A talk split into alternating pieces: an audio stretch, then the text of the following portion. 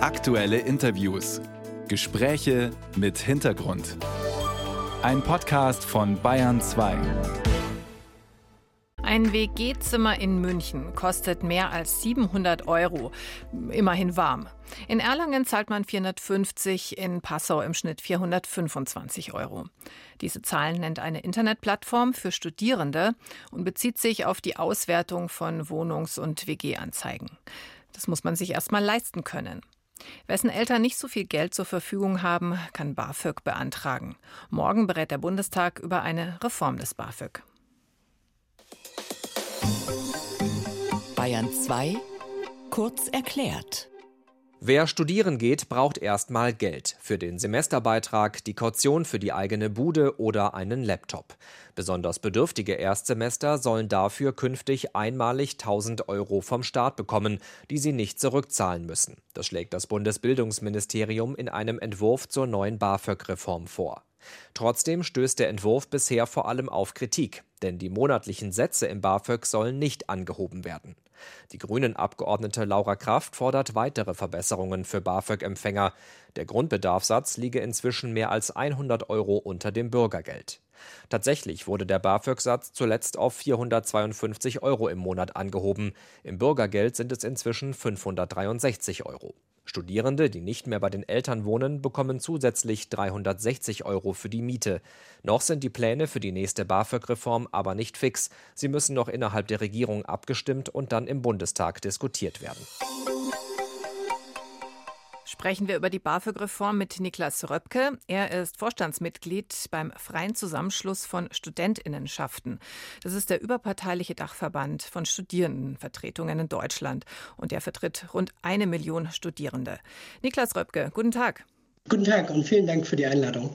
So wie es ja ausschaut, wird es keine Erhöhung des BAföG-Satzes geben. Was heißt das konkret für Studierende, die auf BAföG angewiesen sind?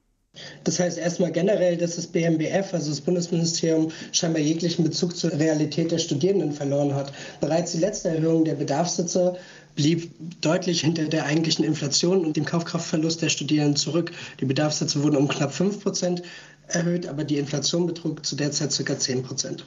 Und dass jetzt eine weitere Nullrunde sich andeutet, ist ein dramatisches Zeichen für die Studierenden, die eben mit fortlaufend höheren Kosten irgendwie handeln müssen und dass dann auch die scharfe Bedürftigkeit weiter angesetzt wird, also sei es auch bei der Studienstarthilfe, dass dort der Empfängerinnenkreis stark begrenzt ist, auch altersbedingt stark begrenzt ist auf nur 25. Es gäbe es keine Studierenden, die nach 25 noch ein Studium aufnehmen, ist ebenso fernab von der Realität. Und die Begründung des BMBF, das kommt nochmal hinzu, ist auch nicht nachvollziehbar.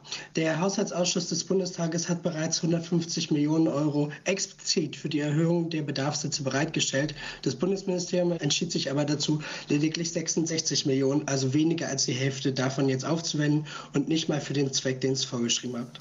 Ihr Verband, Herr Röpke, der, der Freie Zusammenschluss von Studentinnenschaften, hat ja in einer Pressemitteilung schon gesagt, die BAföG-Erhöhung sei der Sparpolitik der Bundesregierung zum Opfer gefallen, also den Folgen des Karlsruher Haushaltsurteils. Denken Sie, es hätte sonst eine Erhöhung gegeben?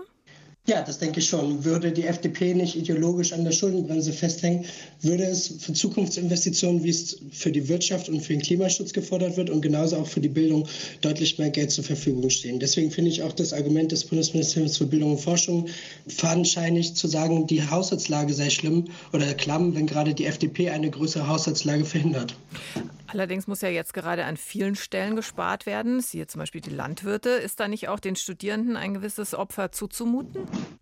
Sicherlich könnte man darüber diskutieren, wie hoch eine Erhöhung der Bedarfssätze am Ende ausfallen mag, aber eine absolute Nullrunde ist ein Schlag ins Gesicht aller Studierenden, die in den letzten Jahren unter der großen Inflation litten. Denn es war nicht einfach eine Fortführung der 16 Jahre Merkel, wo wir ca. 2% Inflation pro Jahr hatten, sondern die Situation war jetzt eine komplett andere und darauf nicht zu regieren ist realitätsfern. Sie selber, Herr Röpke, studieren ja Mathe und Physik auf Lehramt an der Uni Rostock. Wie erleben Sie diesen Kostendruck denn persönlich oder auch eben, wenn Sie mit Ihren Kommilitonen und Kommilitoninnen reden? In Rostock merke ich den Kostendruck vor allem in der Miete. Rostock ist Segregationsspitzenreiter bundesweit. Also das heißt, die, die es sich leisten können, können in der Innenstadt wohnen. Alle anderen müssen eher in den Stadtrandbezirken wohnen, was dann tägliche Pendelzeiten von einer halben bis eine Stunde dann zu kosten hat und dadurch auch soziale Ungleichheiten verschärft. Also dort, das Rostock ist gerade ein Musterbeispiel, um zu zeigen, weshalb es jetzt größere Investitionen bedarf. Jetzt äh, ist aber eben laut Bundesregierung wenig äh, Geld vorhanden für Investitionen. Wo sollte denn das Bundesbildungsministerium Ihrer Ansicht nach stattdessen sparen, um sich eine BAföG-Erhöhung leisten zu können? An der Bildung sollte generell nicht gespart werden. Und das sollte vor allem von einem zukunftsorientierten Ministerium, wie es selbst immer sagt, dann auch gehandhabt werden. Das heißt, Gerade die Bildungsministerin müsste auf ihr Ministerium pochen und sagen, wie wichtig Erhöhungen in der Bildung sind und zu ihrem Parteikollegen Herrn Lindner gehen und diese auch betonen. Das Bundesbildungsministerium betont ja, dass es äh, eben schon Verbesserungen beim BAföG geben soll. Also es wird genannt diese 1000 Euro Startgeld für ärmere Studierende, die sie nicht zurückzahlen müssen. Man darf auch etwas länger studieren als bisher. Man kann leichter das Studienfach wechseln, all das ohne die Förderung zu verlieren. Sind das aus Ihrer Sicht keine Pluspunkte?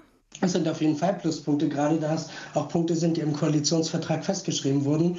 Aber man muss auch dazu sagen, dass bei all den Punkten, die aus dem Koalitionsvertrag sind, immer nur das möglichst Minimale umgesetzt wurde. Niklas Röpke, er ist Vorstandsmitglied beim Freien Zusammenschluss von Studentinnenschaften. Das ist der Dachverband der Studierendenvertretungen. Mit ihm habe ich gesprochen über die geplante BAföG-Reform. Herr Röpke, vielen Dank fürs Gespräch. Vielen Dank für die Einladung und schönen Tag noch.